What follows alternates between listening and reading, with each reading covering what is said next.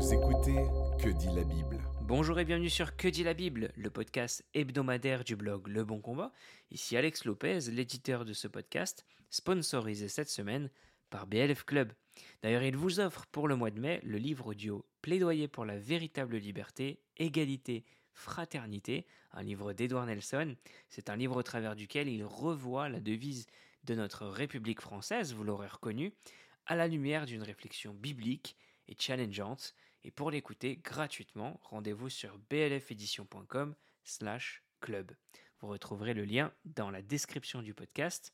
Je suis avec Guillaume cette semaine. Comment vas-tu Guillaume?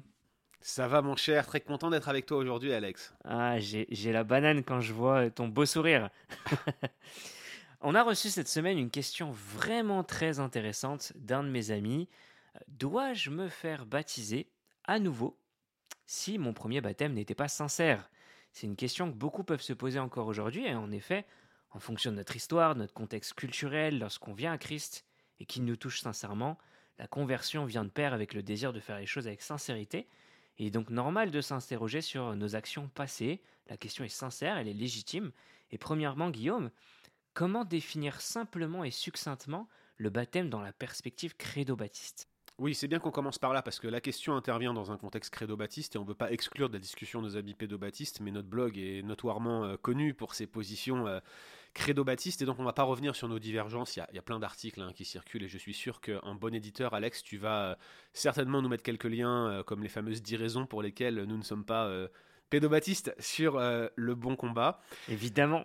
Dans la perspective credo-baptiste, le baptême, c'est tout de même un acte d'alliance. En cela, on est d'accord hein, avec les, euh, les presbytériens, c'est-à-dire que nous, on ne voit pas le baptême comme le remplacement ou la continuité de la circoncision euh, dans une alliance euh, qui serait unifiée entre l'ancienne et la nouvelle, comme une alliance de grâce, là.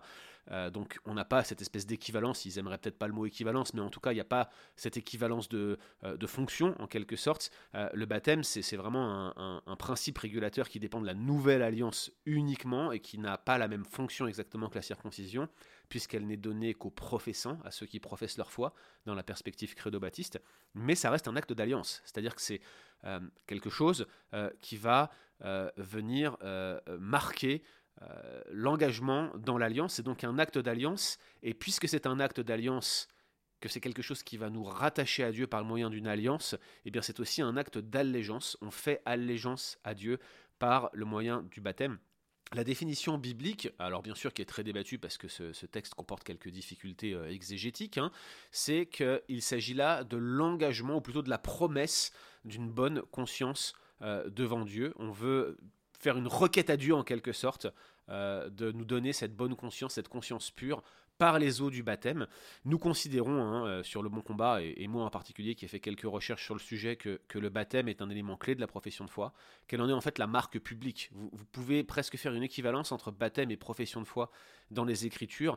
Euh, ce qui compte comme profession de foi authentique, c'est l'acte baptismal en quelque sorte, celui où vous faites une profession de foi publique le baptême, c'est ce moment où vous professez votre foi, de sorte que quand vous regardez en arrière et que vous cherchez les preuves de votre conversion, vous n'avez pas forcément à regarder des éléments subjectifs de qu'est-ce que Dieu a fait ou de comment vous avez été changé ou de votre expérience transformatrice, comme beaucoup d'évangéliques euh, tentent à appuyer, c'est ce qu'on appelle le conversionnisme. Nous croyons toutefois dans la perspective réformée que le baptême est bien un signe d'alliance qui marque en quelque sorte le commencement de, la vie chrétienne. On peut regarder à notre baptême pour euh, nous souvenir de notre euh, acte d'allégeance, le point de départ en quelque sorte de notre vie chrétienne, de notre profession de foi publique. Et nous pensons, hein, euh, dans la perspective réformée, que le baptême est également un moyen de grâce, c'est-à-dire que ce n'est pas simplement un symbole, c'est également quelque chose qui va conférer une grâce particulière, non pas la grâce du salut, hein. il ne s'agit pas de, parler ici de régénération baptismale, mais euh, Dieu encourage l'Église au travers de la profession de foi publique qui se produit au moment du baptême, et il donne au baptisé un, zèle renouvelé euh, au moment de sa profession de foi publique. On observe ça de manière presque empirique hein, lorsqu'on baptise des personnes, euh, c'est un véritable boost pour leur foi, c'est souvent qu'il y a des attaques avant et après, on a vraiment observé ça, et le baptême est réellement ce moment clé euh, lors duquel euh, bah, le catéchumène fait acte public d'allégeance et s'engage dans l'alliance avec Dieu au travers de ce moyen de grâce que Dieu lui donne par l'Esprit. Qu'est-ce qui rend un baptême valide ou plutôt qu'est-ce qui ferait qu'un baptême ne serait pas valide? C'est là le paradoxe en fait de la position évangélique classique qui voit le baptême comme un simple symbole, mais qui met plein de caractéristiques qui devraient euh, présider à sa validité. Pour ma part, je reste dans une perspective assez catholique, dans le sens d'universel et général. Euh, je crois qu'un baptême, c'est un baptême, point. Dès l'instant euh, où le baptême est exercé dans des dispositions orthodoxes, c'est-à-dire que l'évangile a été prêché droitement au catéchumène et que euh, l'évangile, le kérigme, l'énoncé fondamental de l'évangile est bien prêché par cette église et par celui qui baptise. Deuxièmement, que le baptême est réalisé dans des dispositions trinitaires. Et j'insiste bien sur dispositions trinitaires, pas simplement la formule au nom du Père, du Fils et du Saint-Esprit, parce qu'on peut dire la formule et mal la comprendre. Et puis on peut aussi baptiser au nom de Jésus, comme dans le livre des Actes, mais avoir les dispositions trinitaires qui vont avec. Il y a un article sur le bon combat euh, qui euh, traite de ce sujet-là. Moi, ça ne me gêne pas de baptiser au nom de Jésus si c'est euh, un baptême qui est fait dans des dispositions trinitaires. Par contre, si le baptême au nom de Jésus signifie que Jésus n'est pas Dieu, là, on est sur quelque chose de différent. Là, on est sur un rejet de la Trinité. Donc, orthodoxie de l'énoncé fondamental, du kérigme de l'évangile, disposition trinitaire. et puis, je pense aussi qu'il faut une juste compréhension du baptême parce que vous avez des églises, typiquement les églises du Christ, qui sont euh, des églises restaurationnistes, qui voient le baptême comme un processus et qui considèrent, premièrement, la Trinité comme une vérité, deuxièmement, qui ont plutôt une juste compréhension de l'Évangile, à part sur l'aspect de la conversion, mais en cela, ils sont quand même proches des arminiens, donc on peut éventuellement les considérer comme orthodoxes sur ce point. L'énoncé fondamental est bon aussi, mais ils voient le baptême comme ayant une vertu régénérante, et par conséquent, il y a ici un problème sur le sens même du baptême. Donc même s'il correspond aux critères en termes de trinitarianisme et d'orthodoxie, le baptême lui-même pose question parce qu'il n'est pas forcément le reflet de ce que le baptême est dans les Écritures, puisqu'il lui confère une grâce vivifiante. Le salut dépend du baptême, en quelque sorte. Donc du côté de l'Église, il faut qu'il y ait ces dispositions trinitaires, il faut qu'il y ait cette juste compréhension du baptême, et il faut qu'il y ait cette orthodoxie sur euh, l'énoncé fondamental de l'Évangile, à savoir le kérigme. Ça c'est pour l'Église. Maintenant pour celui qui se fait baptiser, celui qu'on appelle le catéchumène, eh bien il faut qu'il y ait cette sincérité de la profession de foi, autrement dit qu'il vienne avec sincérité. Je veux dire qu'il veuille se tourner vers Christ sincèrement. Point. C'est ni plus ni moins que cela. Euh, il faut que son engagement soit en bonne conscience, qu'il ne soit pas forcé, et qu'il y ait évidemment une juste compréhension de l'évangile. Voilà pourquoi c'est le pendant d'une bonne orthodoxie dans l'énoncé fondamental.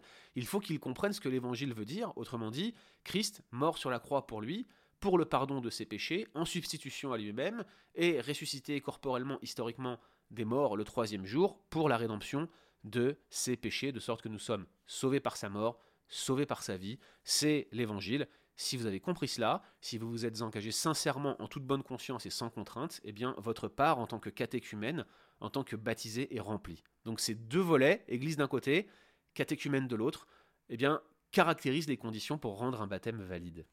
Alors c'est très très clair, Guillaume, merci. Je vais me permettre de poser la question un petit peu comme l'auteur nous l'a partagé. À la lumière de tout ce qui a été dit, dois-je finalement me faire baptiser à nouveau si mon baptême n'était pas fait sincèrement de mon côté? Bah, tout dépend de ce que ça veut dire, un baptême pas sincère de son côté. Moi, je dirais qu'il faut qu'elle se pose euh, des euh, questions.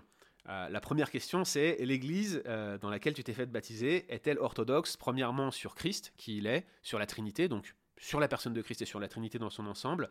Est-ce que l'énoncé fondamental de l'Évangile a été prêché correctement, même si l'Église est hérétique sur d'autres points, euh, comme par exemple l'évangile de prospérité? Est-ce que toi, tu avais bien compris l'évangile? Est-ce qu'il t'a été prêché droitement? Voilà la question qu'il faut se poser en premier lieu.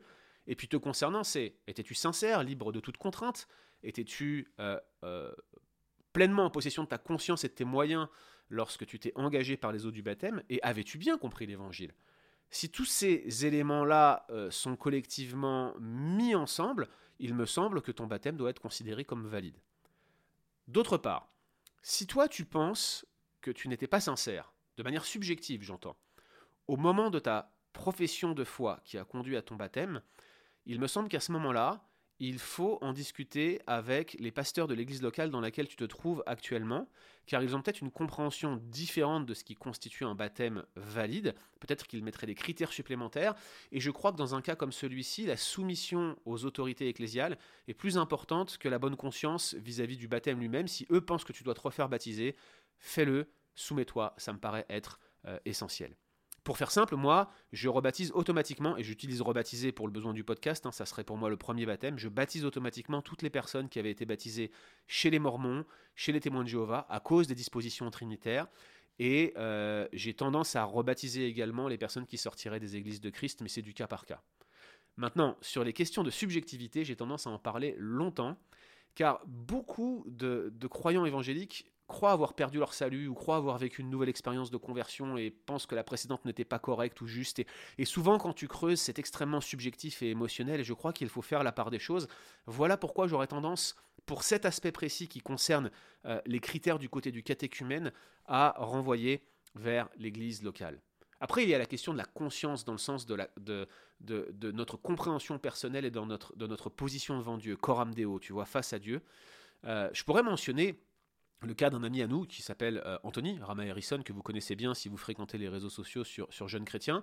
Euh, d'habitude, on donne pas de nom dans, ce podcast, mais lui, on le balance direct. C'est un principe qu'on a, donc dit la Bible, de, de, balancer direct Anthony Rama Harrison. Anthony, lui, il avait été baptisé par aspersion et il doutait de sa compréhension de l'évangile à l'époque. Personnellement, je ne, je, ne crois pas qu'il avait raison de douter de sa compréhension de l'évangile à l'époque, parce que je l'ai rencontré euh, dans cette période-là, et je crois qu'il était réellement converti et sincère lors de son baptême. Mais à cause de sa conscience, et parce qu'il avait du mal avec la notion d'aspersion, que moi j'accepte sans aucun problème. Là encore, on a un, article qui tourne sur le bon combat où je vous montre que le baptême par aspersion, on devrait l'accepter, même si c'est pas l'idéal eh bien, Anthony a choisi de demander à nouveau un baptême euh, dans l'église où il va actuellement, et ça, lui a été accordé selon sa conscience.